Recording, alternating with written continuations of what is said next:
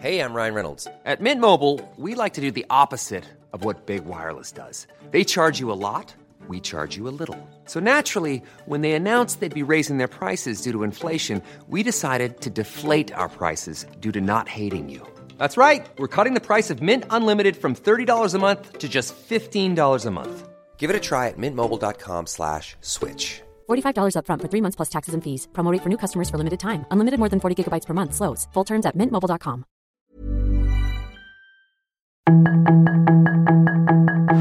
Tarde a tarde, lo que necesitas saber de forma ligera con un tono accesible. Solórzano, el referente informativo.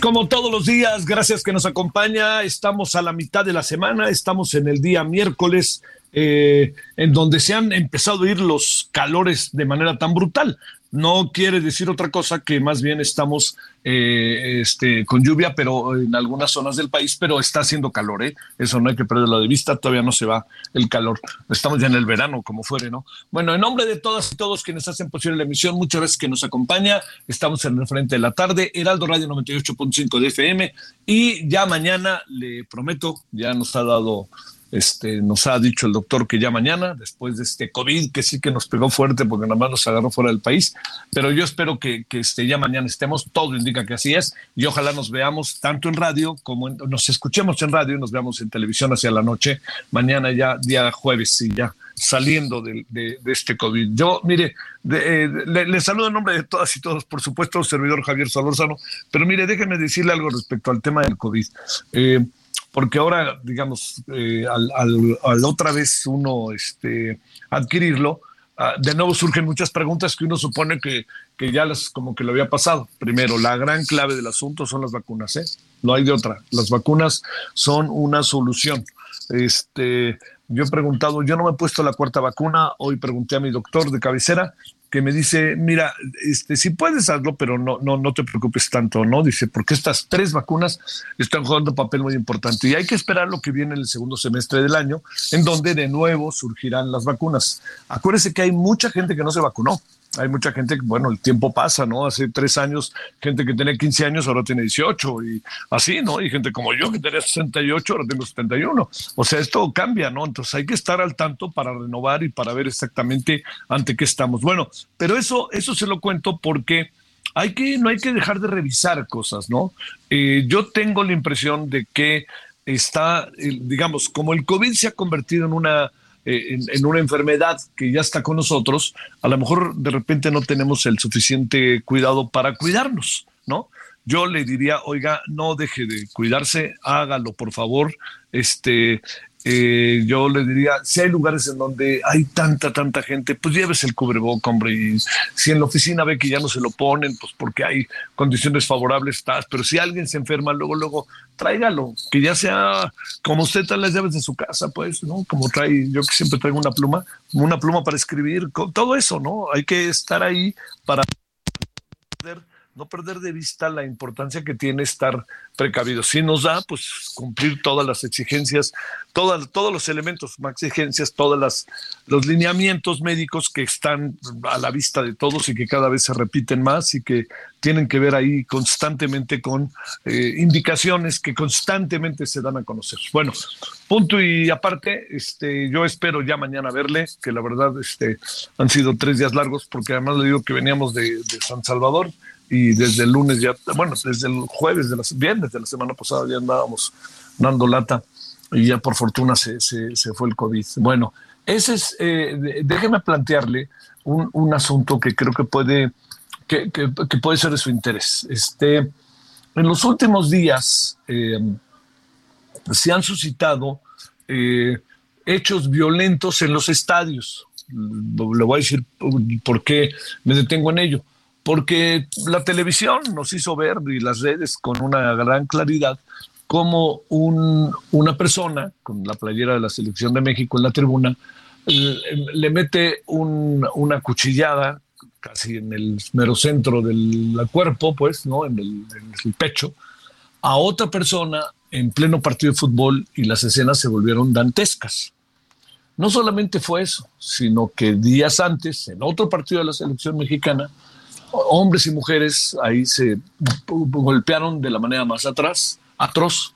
Otro asunto es que en ese mismo partido, en otro lado de la tribuna, empezó la pelea.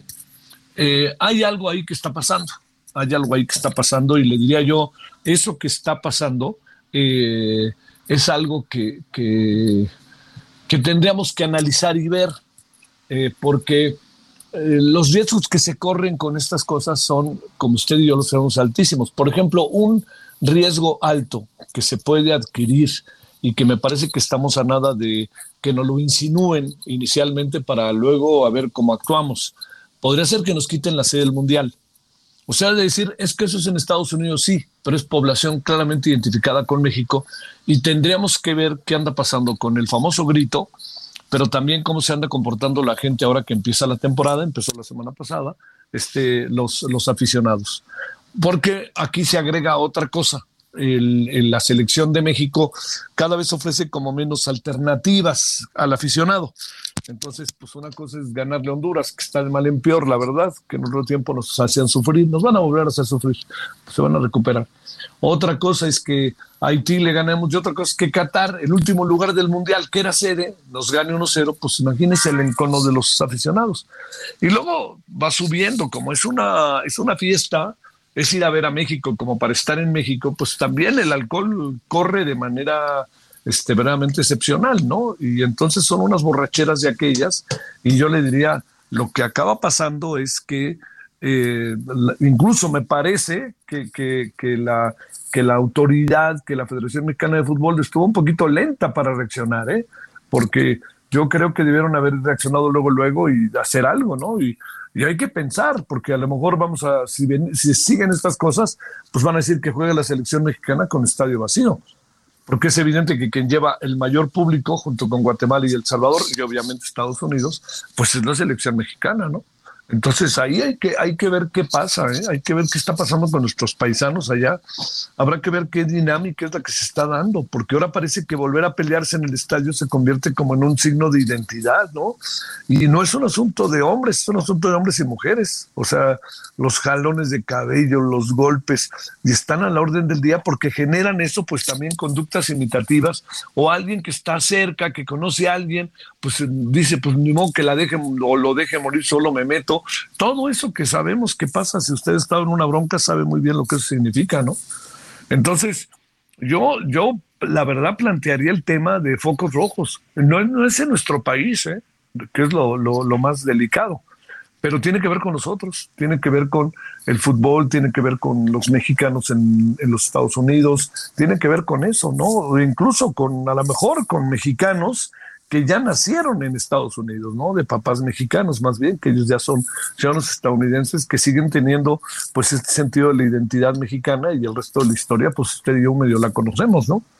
Eso, y fíjese cómo la otra cosa que, que me llamó mucho la atención que he estado leyendo estos días, ya abordaremos, le prometo que jueves o viernes, exactamente qué es lo que pasa en Francia, ¿no? ¿Qué es lo que está sucediendo con los migrantes, etcétera? Y fíjese que han hablado el presidente Macron ha logrado más o menos allá temperar el conflicto. Si usted ha visto las escenas, son realmente muy, muy violentas, incluso muy agresivas contra los franceses por parte de africanos y de migrantes, hasta empujando a personas mayores. Pero más, más allá de ello, lo que sí le digo, ¿sabe dónde está otra parte del asunto como para atender y revisar?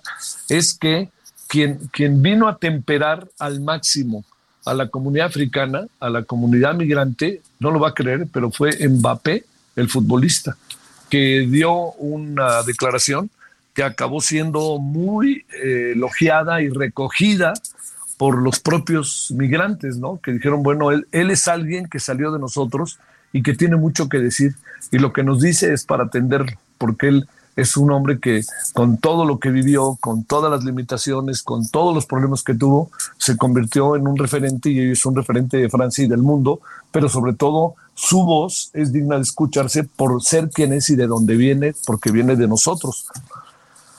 De nuevo se coloca el deporte, ¿no? O el fútbol en este caso como un eje de lo que puede reaccionar una sociedad. Y eso me parece que es eh, de la mayor de las importancias, pero sobre todo yo le diría, pensemos acá, pensemos acá en nuestro continente y en Estados Unidos y en la selección mexicana, porque ahora va a jugar otra vez la selección mexicana contra Costa Rica el sábado.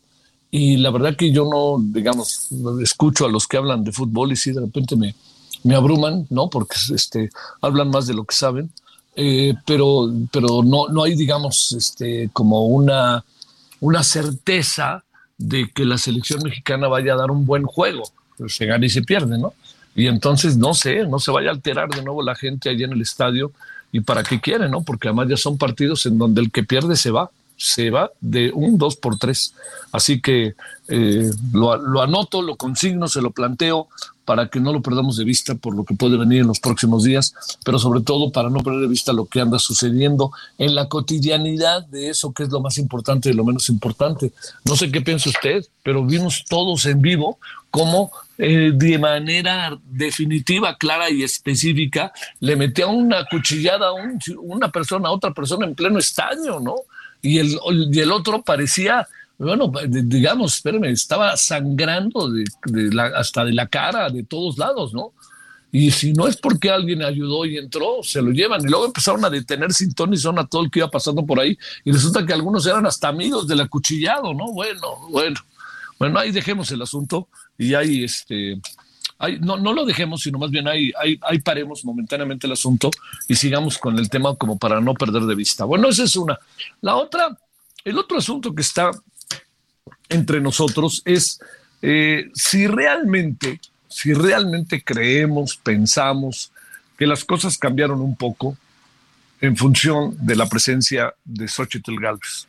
Si creemos que eh, cambió el discurso del presidente, si creemos que cambió las corcholatas, si creemos que cambiaron los ánimos, si creemos que se avanzó, ¿no? O sea, que se avanzó por parte de la oposición para tener ante sí un escenario que sería un escenario nuevo. Este es un asunto que no, no, no, no, no, no es tan fácil de responder, aunque por ahora haya respuestas que se insiste mucho en ellas. Por ejemplo, una de las respuestas es que el presidente incluso paradójicamente la pudo haber este, alentado, alentado la presencia de Xochitl Gálvez. Yo soy de los que cree un poco en eso, pero no como único fenómeno. O sea, pensar que ese fenómeno fue definitivo, no. Más bien lo que pasa es que hay también el, interés de, ciertos grupos de hacerse valer y de tener una presencia y de que y de ser una oposición. Y aparece una mujer, eh, me digan lo que me digan, me parece que todo esto que han dicho algunos periodistas, algunos colegas, la verdad que yo no lo comparto y me parece fuera de lugar lo de Botarga y todo eso, ¿no? Este, este, le, pega la piñata, este, eh, eh, Xochitl Galvez y, alguien dice, este, ya no sé cuál de las dos es la piñata, ¿no? no o sea, cosas de ese tipo que, que lo que muestran es una reacción que, es el, que los rebasa, ¿no? Y que los rebasa porque entonces es lo que hace presuponer que aquí está pasando algo y que ese algo que está pasando es lo que eh, entonces calificamos o sobredimensionamos en función de ver las reacciones de ellos, ellas, las reacciones del presidente y la sobrevaloración que de repente se den otros sectores, dicen, bueno, como sea aquí está pasando algo, algo que sin la menor duda este, movió los escenarios. Yo sí creo eso. Ahora hagamos un punto y seguido, si le parece, que no aparte, punto y seguido. Eso, fundamentalmente, en sectores, en ciertos sectores de la población. Porque el nivel de conocimiento de Xochitl Galvez a nivel nacional, créame, que no alcanza ni el 25, 30, 40%. Pues aquí quiere decir que Xochitl Galvez tiene, tendría, si fuera la candidata de Frente Amplio, tendría que permear en todo el país. Pero hoy, quien tiene el control del discurso, la narrativa y la agenda es el presidente. Y el presidente la tiene junto con las corcholatas. Y las corcholatas este es un asunto para pensar. Las corcholatas, tengo la impresión de que están mostrando su corcho, están mostrándose. ¿Qué es lo que quiero decir? Que las corcholatas cada vez están siendo más vistas, el que expone se expone, están siendo cada vez más vistas con un ojo crítico, porque no es lo mismo ser corcholata al amparo total del presidente que ir por la libre tratando de ganarse las simpatías de una sociedad, pero sobre todo de quienes están en el partido, que del partido mayoritario, el partido del presidente. Entonces, ahora sí que las estamos conociendo tal cual son. Entonces, vemos los relojes y luego vemos que Marcelo Ebrard se empieza a enojar. Vemos que la señora Sheinbaum pone mala cara y hasta le dicen de cosas en un aeropuerto en Monterrey. Esta es la vida. Y ahí ya no es el presidente quien las puede cuidar. El presidente hace su parte, pero aquí tienen que ir por la libre porque el presidente, por más poderoso que sea, va a tener un límite. Y ese límite no voy a decir que lo pone, bueno, el límite son las leyes, etcétera, pero aquí ya vimos que eso no cuenta mucho. Pero aquí el límite va a ser el ejercicio del poder. O sea, quien quede de candidato a candidato tiene que jugar su propio juego. Pero si va a jugar a lo que diga el presidente, pues entonces ahora sí que el país tiene un problema, porque eso yo creo que la sociedad mexicana no lo quiere con toda la simpatía que le puede tener a Andrés Manuel López Obrador. Recordemos muchos de los pasajes de la vida de este país, simplemente Lázaro Cárdenas, por ejemplo, Ávila Camacho, este, eh, López Portillo Echeverría, este, Salinas, que bueno, pues, mataron a Colosio, pero Cedillo lo primero que hizo fue, acuérdense que Salinas casi se puso ahí su, este, chamarra de velador y se fue con una Webian para decir que se iba a meter allá a Chalco para que lo cuidaran porque el presidente lo quería meter a la cárcel. No lo metió a él, pero sí metió a su hermano. Entonces, el asunto no es tan sencillo de ver, ¿no? ¿Por qué? Porque, eh, digamos, este, yo creo que nadie quiere un maximato, ¿no? Nadie. Bueno, todo esto se lo planteo porque creo que hoy, como nunca, las corcholatas están a la vista. Y si usted quiere saber quiénes son, véalas ahorita, ¿eh? váyalas viendo ahorita, cómo reaccionan ante cada cosa, cómo se comportan como candidatas, candidatos. Y eso que están totalmente en la ilegalidad electoral, al igual que está a nada el Frente Amplio de estarlo. Bueno, parte de lo que tenemos esta tarde, que además llueve, bueno, está por llover en algunas zonas, pero está nublado, nublado y yo espero que haya pasado un buen día, un buen miércoles, que sea todavía mejor su miércoles, en, ya sea la tarde, noche. Y si le parece, pues echémonos a andar con la agenda que tenemos. Son 17 con 18 en la hora del centro. Vámonos allá hasta Avenida Insurgentes, allá en el Heraldo, en la Torre Carrachi, y regresamos. Solórzano, el referente informativo.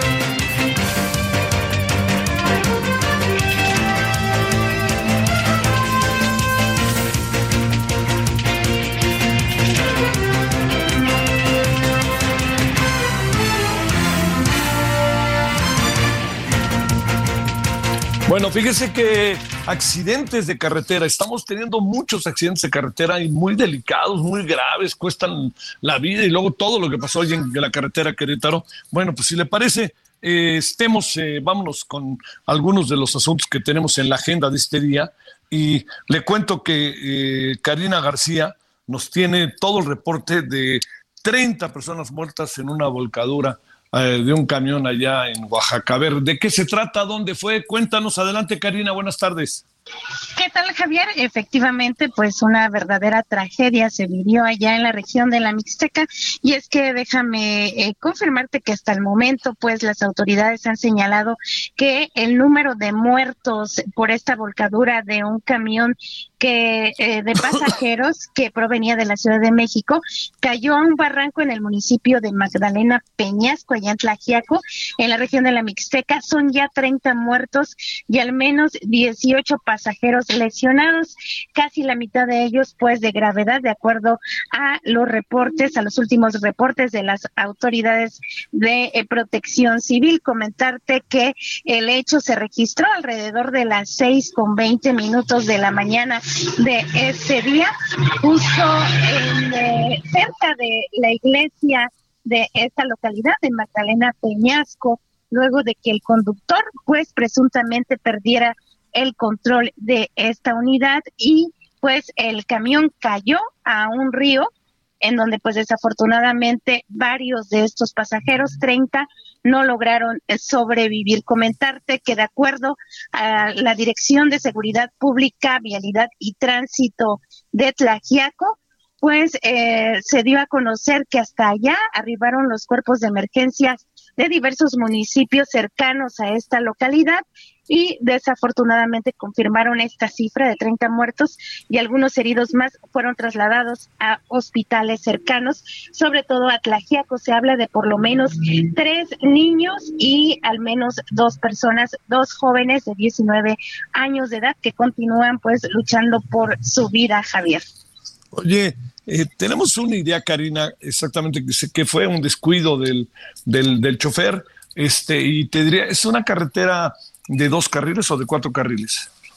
Es una carretera de dos carriles, Javier, es una carretera rural, eh, toda vez que pues esta comunidad se encuentra eh, en la Mixteca, también considerada una de las más marginadas en el estado, y pues comentarte que de acuerdo a la versión de algunos lesionados, pues eh, presuntamente el chofer se quedó dormido. Wow, wow, wow, wow. Bueno, este sale, muchas gracias. Gracias, a ver, buenas tardes. Adiós, Karina, que te vaya bien. A ver, Rodrigo Mérida, ¿qué pasó el día de hoy? ¿Qué volvió a pasar hoy en el tramo de México, Querétaro, a la altura de San Juan del Río? Adelante, Rodrigo. Muy buena tarde, Javier, muy buena tarde a nuestra audiencia. Les vamos a poner al tanto de lo que ocurrió esta madrugada. Hace ya más de 12 horas, la carretera 57 en dirección a Querétaro, esto a la altura de San Juan del Río, escuche usted bien, continúa cerrada esto debido a que a las tres y media de la mañana se reportó al número de emergencias 911 un percance sobre la autopista México-Querétaro, kilómetro 161. Servicios de atención de emergencia se trasladaron de manera inmediata al lugar referido en la vía de comunicación.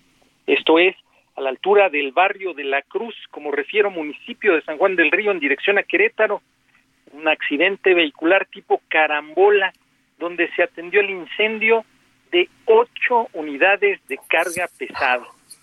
Servicios de atención de emergencias valoraron al mismo número de personas en el sitio. De estas, siete presentaron signos vitales estables y ninguna lesión. No obstante, una persona tuvo que ser trasladada al hospital para recibir atención médica especializada ya que presentó probable fractura en extremidad inferior y quemaduras de primer grado. Afortunadamente no se registraron decesos.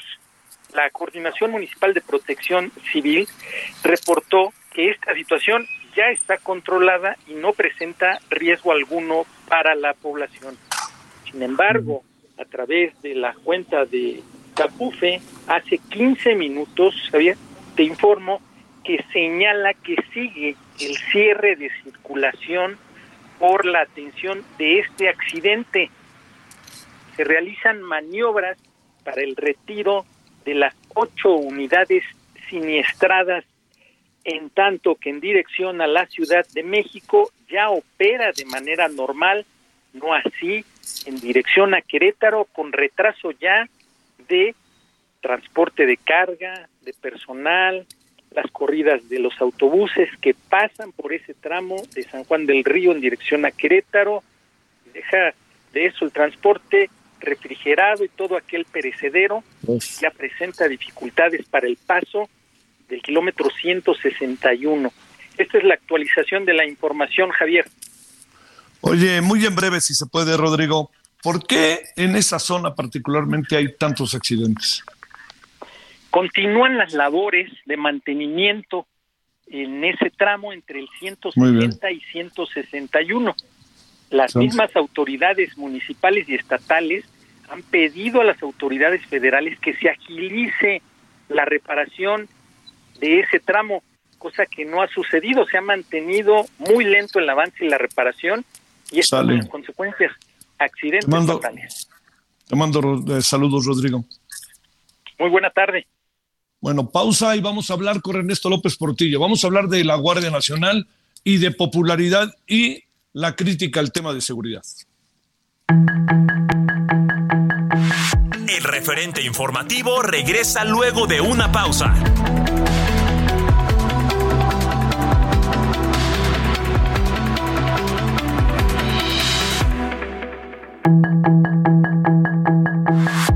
Estamos de regreso con el referente informativo.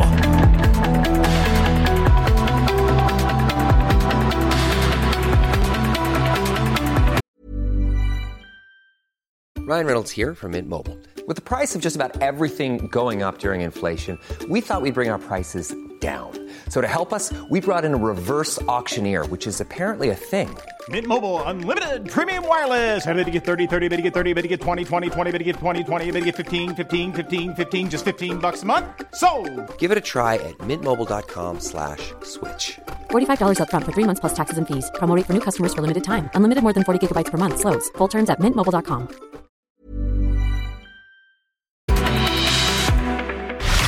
En el referente informativo le presentamos información relevante.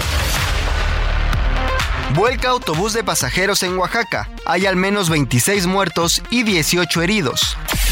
Una pipa provocó carambola en la México Querétaro. Hay 8 lesionados. Enrique de la Madrid se registra para competir por candidatura del Frente Amplio por México. Cuelgan restos humanos de puente peatonal en el Estado de México. Jesús Murillo Caram es trasladado al Instituto Nacional de Cardiología. Detienen a sujeto que apuñaló a aficionado en el juego de la selección mexicana. México plantea en la ONU sumar la cultura como elemento esencial para lograr objetivos de la Agenda 2030. Peso cotiza en menos de 17 unidades por dólar, por primera vez desde 2015. Florida invalida licencia de manejo a indocumentados. Solórzano, el referente informativo. ¿Tú qué vas a hacer con tus utilidades este año? Aprovechalas para empezar a invertir con Citibanamex. Por tiempo limitado, obtén hasta 13% de rendimiento en pagaré o invierte en el fondo BLK 1 más de BlackRock sin plazos forzosos. Inicia hoy mismo. Hazlo desde Citibanamex móvil. Consulta términos y condiciones en citibanamex.com diagonal inversiones. citibanamex.com diagonal inversiones. Hoy es miércoles 5 de julio. Esto es el referente informativo con Javier Solórzano. Sus comentarios y opiniones son muy importantes. Escribe a Javier Solórzano en el WhatsApp 5574 50 13 26.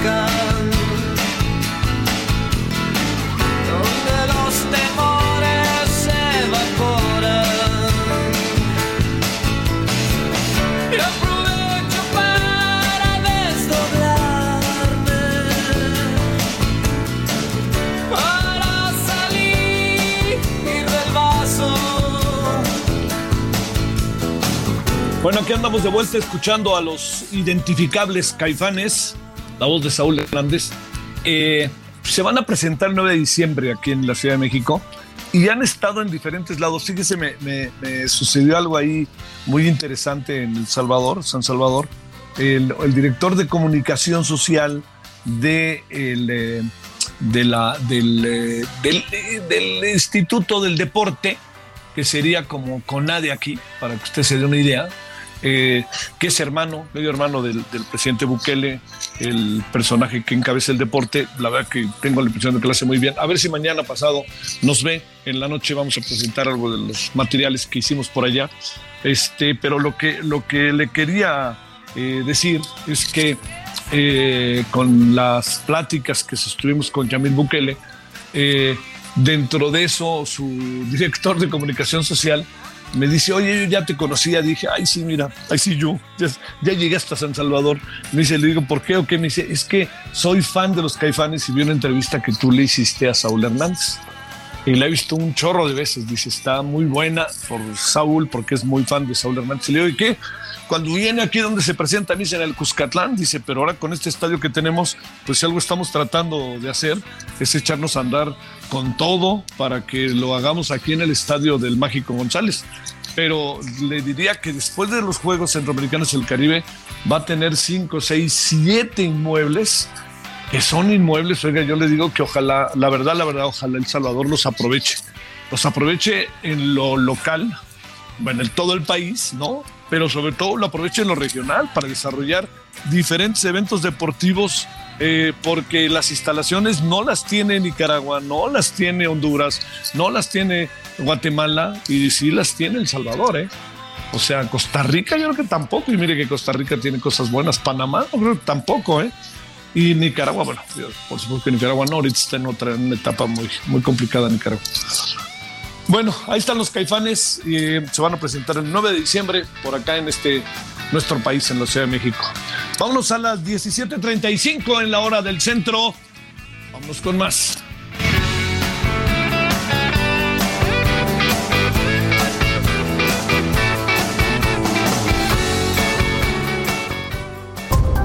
Solórzano, el referente informativo.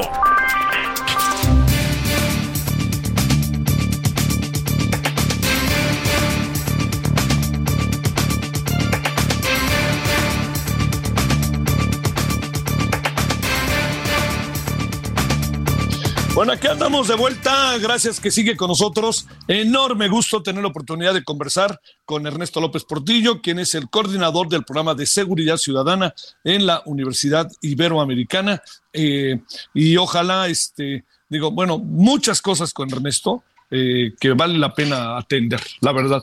Bueno, Ernesto, antes que nada, gracias. ¿Cómo has estado? Buenas tardes. Bien, Javier, querido, mucho gusto saludarte a tus órdenes. Bueno, veíamos dos asuntos. El primero, la semana pasada y esta que queríamos hablar contigo, que tiene que ver con el cuarto año de la Guardia Nacional. Pero segundo, una pregunta que hoy te hiciste buenísima en Animal Político, que es en buena medida donde nos agarramos, si quieres empezamos por ahí, que tiene que ver con la popularidad del presidente, abierta y definitiva, ¿sí? El, el financiero, retomo lo que dice, 57%, pero el 68% de la población califica mal o muy mal la manera como se está tratando el tema de seguridad. A ver, y, te, y, mira, nosotros que venimos llegando a El Salvador, en donde de repente ahí se junta una popularidad de Bukele que ya es medio impresionante, junto sí. con la certeza de la seguridad ciudadana que dice por fin podemos salir en la noche a la calle, bajo un régimen por muchos motivos para preguntarse cosas, ¿eh? Sí, qué interesante pongan las dos realidades frente a frente. Sí son muy diferentes, pero también tienen algunas posibles eh, similitudes. A ver, hablemos de México primero. Lo que nos dijeron, eh, cuando menos a mí, lo que me dijo mi maestro de teoría política en la carrera, eh, y luego lo aprendí como profesor de políticas públicas en una maestría, eh, lo que se supone estaba, estaba, estaba clarísimo, Javier, era que un gobernante es evaluado en función de sus resultados. Eso, eso, dicho así, nadie te lo discute. O sea, nadie te diría que no. Eso está cambiando. Y está cambiando de una manera que requiere cuidado y análisis por sus implicaciones, sus causas, sus implicaciones y sus consecuencias. ¿Quién hubiera dicho que un presidente mayoritariamente aceptado sería mayoritariamente reprobado? en sus políticas públicas, en este caso en seguridad pública. Pero no solo eso. En la columna de Animal Político explico que según la encuesta del financiero, que es mensual, el presidente tiene 11 puntos más de, de 11 puntos porcentuales más de personas entrevistadas que califican mal o muy mal su política de seguridad y no se altera, no se altera su popularidad, la confianza o la, la, creencia de que él hace bien su trabajo. Pero fíjate la paradoja, incluso en la manera como están planteadas las preguntas del financiero. Dice, ¿usted cómo califica que esté haciendo su trabajo el presidente? Y luego, ¿usted cómo califica que esté haciendo la política, que, esté- que se está encargando de la política de seguridad pública, que es precisamente su trabajo? Entonces, lo que el artículo propone es eh, hacernos nuevas preguntas, Javier, porque las viejas preguntas, las teorías, no nos alcanzan ya. No es cierto que una persona va a ser popular o impopular en el gobierno, en cualquier gobierno, necesariamente en función de la evaluación de sus resultados en políticas públicas. No es cierto. Y entonces la siguiente pregunta es, entonces, ¿qué se evalúa? Y la siguiente pregunta es, ¿qué hacemos con una población, con una sociedad que mayoritariamente quizá no está calificando, no está relacionando la evaluación de los resultados con la evaluación de quien es responsable de dar los resultados? Eh, un presidente que dijo que iba a haber paz, escribió incluso antes de ser presidente muchos compromisos relacionados con que el país se transformaría para darnos seguridad, justicia y paz, y que en este momento nos, nos colocamos en lo que algunas autoras de la Ibero Puebla, Javier, llaman desgarramiento civilizatorio. A ver. El desgarramiento civilizatorio es una eh, fractura sistémica múltiple de los códigos de convivencia que, que harían posible la no violencia. Se está desgarrando eso. Entonces, mientras las violencias están enfrente, están en casa, están en la calle, están en la escuela, están en los medios, están en las redes, al mismo tiempo la gente sigue diciendo bien al presidente. Entonces, inquietante y preocupante porque, en, suma, Javier, si decimos bien, quiere decir que no estamos calificando las que, que no nos que no es prioritario el resultado de la política pública y si no es prioritario el resultado de la política pública entonces estamos en un régimen diferente tendríamos que preguntarnos en qué régimen político estamos Javier de ese tamaño lo creo Sí, sí, sí. ¿Qué, qué hipótesis ahí en su trabajo en la Ibero lanzan respecto al porqué de esto? ¿Qué, ¿Qué puede estar pasando en el imaginario colectivo? ¿Qué puede estar pasando en la gente? Porque además, para, para ponerlo simplemente de lo más reciente, las cosas que han pasado en los últimos 15 días en el país, y además la protesta cada vez mayor de la Iglesia Católica en municipios como Apatzingán, como San Cristóbal, eh, Cerocahui, este, eh, preguntas que se le hacen al presidente, que el presidente dice, bueno, es que la Iglesia tiene relación con los ricos. Yo he hablado con el Papa y entonces sale el Papa que quiere mucho a México y digamos, eso, ¿dónde cae en cuenta o no cae en cuenta o, o los críticos del presidente son odiosos para el grueso de la población o qué andará pasando? Ver, déjame contestarte con algo de lo que puse en la columna, porque un analista, un buen amigo que ha trabajado en decenas, eh, Javier, decenas de campañas políticas en América Latina, me dijo algo que, me dijo dos cosas que quiero aquí recoger. Uno, eh, el, el, el presidente, no, déjame decírtelo así, es mucho más importante la identificación masiva que hay con el presidente que sus políticas. Es decir, sus palabras, Sí. los valores que representa, lo que repite, y la gente a la que le habla y cómo le habla se siente representada por el presidente. Sí, eso sí no hay duda. Parece claro. Sí. Estamos hablando de, de, de decenas de millones de personas que al oírlo a él oyen a un político que les habla a ellos, que les habla a personas que han sido marginadas, lastimadas, eh, silenciadas históricamente por, por un sistema político profundamente corrupto, roto, abusivo, especialmente con las personas que están en condiciones de mayor vulnerabilidad en muchos sentidos, no solo económica. Por un lado es eso, Javier. Y por otro lado, fíjate lo que me dijo este analista, ese hombre me, me dejó helado porque creo que tiene razón. Es, de todos modos, me dijo, de todos modos para mucha gente eh, y, y las promesas nunca se han cumplido. Y entonces cuando el presidente, este presidente tampoco cumple con algunas o muchas cosas, por lo pronto con la seguridad, no hay un efecto, dis- digamos, disruptivo, eh, Javier, no hay una suerte de disonancia cognitiva, como si te pasara algo que no te había pasado nunca. No, te pasa algo que te ha pasado siempre, que es que te ofrecen y te prometen algo que no llega. Y otras cosas sí llegan, como la identidad, el sentido de pertenencia. Dicho de manera muy rápida, eh, es, un, es un presidente montado en una representación simbólica, simbólica de altísima eficacia. Tan eficaz que teniendo el 68% de personas reprobando la política de seguridad pública, sigue el presidente con una mayoría que lo aprueba, al menos en estas encuestas.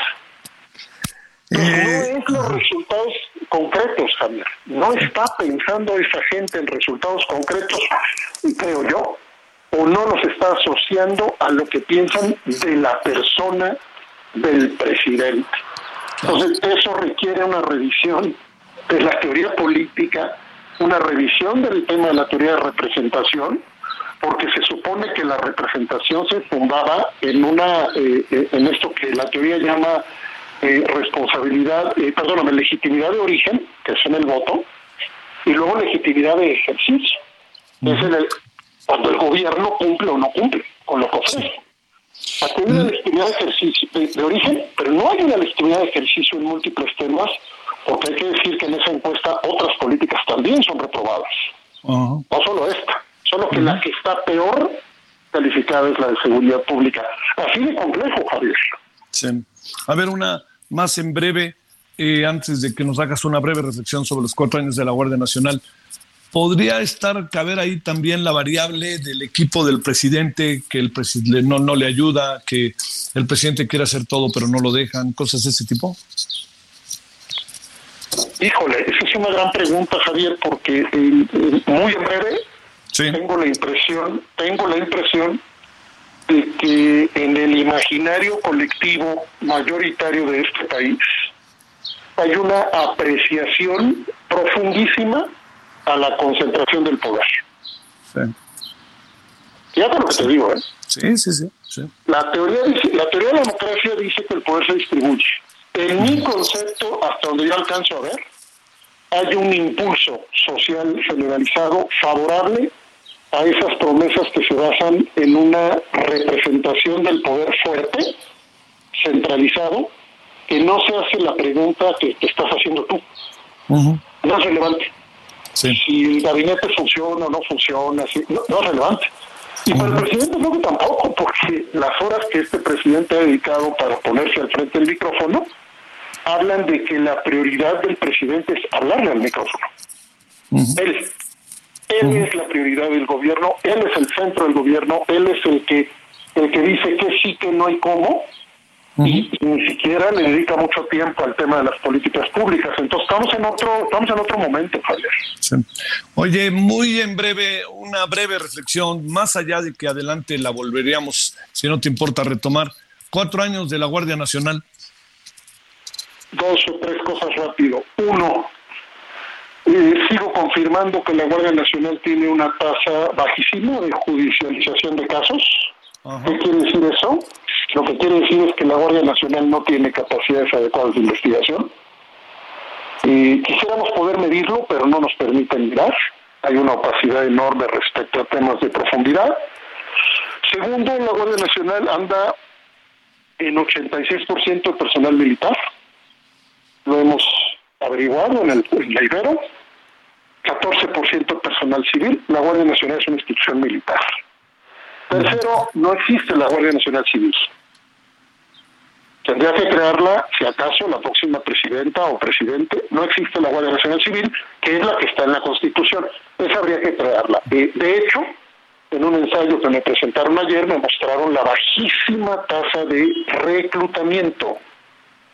Es decir, la Guardia en vez de reclutar gente hacia afuera, lo que hizo fue hacer una transferencia masiva de personal militar. Entonces el presidente hizo, este presidente hizo su Guardia Nacional, una Guardia Nacional militar, con una baja capacidad de investigación y un despliegue que no estamos pudiendo entender. ¿Por qué hay menos guardias donde hay más delitos? Sucede en varios estados del país y municipios, no lo podemos entender. Pero por otro lado, la gran pregunta, Javier, es qué va a hacer quien llegue. ¿Qué va a hacer quien llegue? ¿Qué acuerdo va a hacer con, con el ejército? Y, ¿Y cómo vamos a hacer una Guardia Nacional Civil si es que eso va a pasar? Ernesto López Portillo, como siempre, mi agradecimiento, te mando un gran, gran saludo. ¿eh?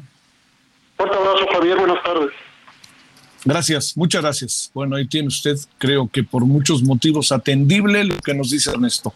Bueno, vámonos a las 17 con eh, 50 en hora del centro. Alberto Guerrera, Guerrero es doctor en política de seguridad de la Universidad de Sussex, Reino Unido, especializado en temas de seguridad.